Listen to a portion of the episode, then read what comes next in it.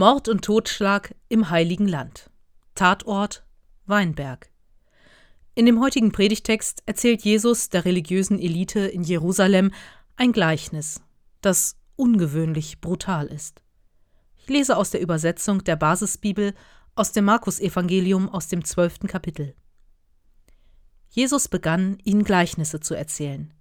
Ein Mann legte einen Weinberg an er baute eine Mauer darum, hob eine Grube als Kelter aus und errichtete einen Wachturm. Dann verpachtete er ihn und ging auf Reisen. Als es an der Zeit war, schickte der Besitzer einen Knecht zu den Pächtern. Der sollte bei ihnen seinen Anteil vom Ertrag des Weinbergs abholen. Aber sie packten den Knecht, verprügelten ihn und jagten ihn mit leeren Händen davon.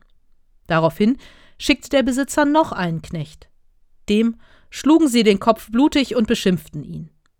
Der Besitzer schickte noch einen weiteren Knecht, den töteten sie sogar. Er schickte noch viele andere. Die einen verprügelten sie, die anderen töteten sie. Da blieb nur noch einer übrig, sein geliebter Sohn. Ihn schickte er als letzten. Er sagte sich, vor meinem Sohn werden sie Achtung haben. Aber die Pächter sagten zueinander, er ist der Erbe. Kommt, wir töten ihn, dann gehört sein Erbe uns. Sie packten ihn, töteten ihn und warfen seine Leiche hinaus vor den Weinberg. Liebe Gemeinde, die Bibel ist über einen langen Zeitraum hinweg entstanden. Geschichten wurden in damaliger Zeit weitererzählt. Auch die Geschichten von Jesus sind über mehrere Jahrzehnte mündlich weitergegeben worden, bevor sie aufgeschrieben wurden. Das Markus-Evangelium ist wohl so um das Jahr 70 herum entstanden.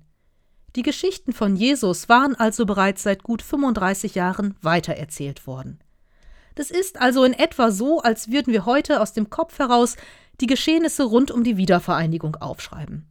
Vieles wäre historisch ziemlich korrekt, aber einiges würden wir wohl auch weglassen, weil wir es bereits vergessen haben, weil es eben für uns persönlich nicht wichtig war. Und vielleicht ist auch die ein oder andere Passage dann auch nicht ganz genau so geschehen, wie wir es in Erinnerung haben oder wie es uns erzählt wurde. Die meisten von uns waren ja damals eben nicht in Berlin dabei. Bibelwissenschaftler versuchen herauszufinden, was an einem Bibeltext wirklich historisch echt, also ein echtes Jesuswort ist und was vielleicht aus bestimmten Gründen hinzugefügt worden ist. Das Gleichnis von den Pächtern im Weinberg ist so eine Geschichte. Den Teil, den ich gerade gelesen habe, da sind sich die meisten Forschenden einig, das ist wohl ein echtes Jesuswort, also eine Geschichte, die Jesus so in etwa erzählt haben wird. Der zweite Teil, der ist wohl später hinzugefügt worden. Im Markus-Evangelium heißt es nämlich weiter. Was wird der Weinbergbesitzer jetzt tun? Er wird selbst kommen, die Pächter töten und den Weinberg anderen anvertrauen. Ihr kennt doch die Stelle in der Heiligen Schrift. Der Stein, den die Bauleute verworfen haben, ist zum Grundstein geworden. Der Herr hat ihn dazu gemacht. Es ist ein Wunder in unseren Augen. Die führenden Priester, Schriftgelehrten und Ratsältesten hätten Jesus am liebsten verhaften lassen. Aber sie fürchteten sich vor der Menge. Sie hatten verstanden, dass er in dem Gleichnis von ihnen gesprochen hatte. Sie ließen ihn in Ruhe und gingen weg.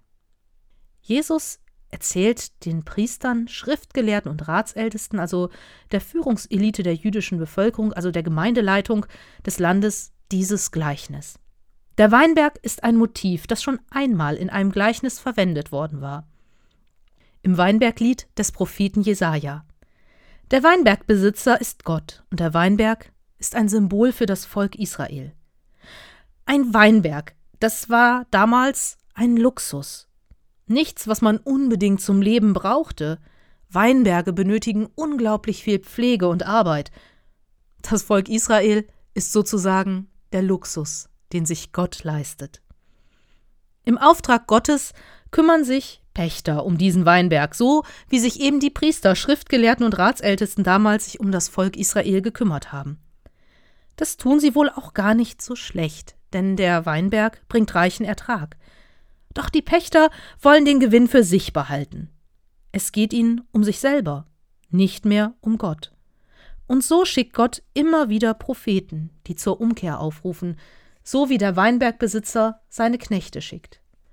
Und so wie den Knechten ergeht es auch vielen Propheten. Sie werden ausgelacht, verprügelt und einige sind wahrscheinlich auch totgeschlagen worden. Schließlich schickt der Besitzer des Weinbergs seinen einzigen Sohn, den die Pächter brutal ermorden und seine Leiche einfach wegwerfen wie ein Stück Müll. Jesus weiß also, was ihn in Jerusalem erwarten wird. Er weiß, dass sein Auftreten und sein Anspruch die religiöse Elite dazu bringen wird, ihn ermorden zu lassen. An dieser Stelle endete wohl ursprünglich das Gleichnis von den Pächtern des Weinbergs. Doch Markus fügt noch einen Schluss hinzu. Die Frage, ja, was wird denn jetzt der Weinbergbesitzer machen? Die drängt sich ja förmlich auf. Lässt er die Pächter einfach so gewähren? Hat denn so ein schändliches Verhalten überhaupt keine Konsequenzen? Für Markus schon. Die Pächter werden getötet. Vielleicht ein Ende, was dem menschlichen Gerechtigkeitsgefühl entspricht, aber wie Gott am Ende der Zeit mit unserem Verhalten umgehen wird, das werden wir dann sehen. Dieses Ende der Geschichte hat allerdings in den vergangenen Jahrhunderten zur Verfolgung und Ermordung von Menschen jüdischen Glaubens beigetragen. Sie wurden einfach mit den Pächtern gleichgesetzt und im Namen Gottes getötet. Dabei ist in diesem Gleichnis der Weinberg das Bild für das Volk Israel. Die Pächter, das waren die Priester, Schriftgelehrten und Ratsältesten, die damals ihren Dienst verrichtet haben, die in ihrem Sinne gehandelt haben und nicht in Gottes Sinne. Und jeder und jede, die sich so einen Bibeltext zurechtlegt und damit Gewalt gegen Andersgläubige zu rechtfertigen, ist um nichts besser als die Pächter des Weinbergs.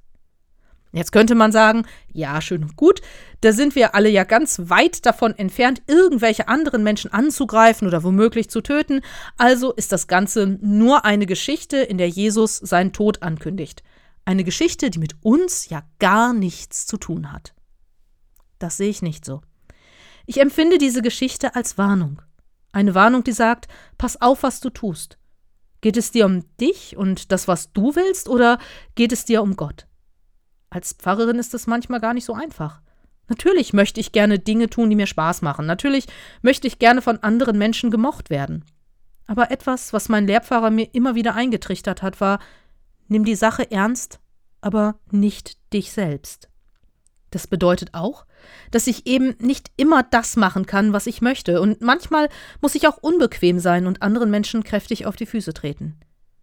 Deswegen sollen Fahrpersonen in der EKHN auch regelmäßig ihre Fahrstelle wechseln, dass das Gemeindeleben sich eben nicht an ihnen und ihrer Person ausrichtet.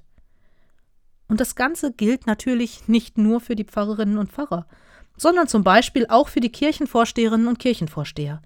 Zu Beginn ihrer Amtszeit geloben sie vor Gott und der Gemeinde, den ihnen anvertrauten Dienst sorgfältig und treu zu tun, in der Bindung an Gottes Wort, gemäß dem Bekenntnis und nach den Ordnungen unserer Kirche und unserer Gemeinde. Es ist die Frage, die für jeden und jede, die sich in der Kirche engagiert, wichtig ist. Was für ein Pächter im Weinberg bin ich? Geht es um mich und um meine Befindlichkeiten?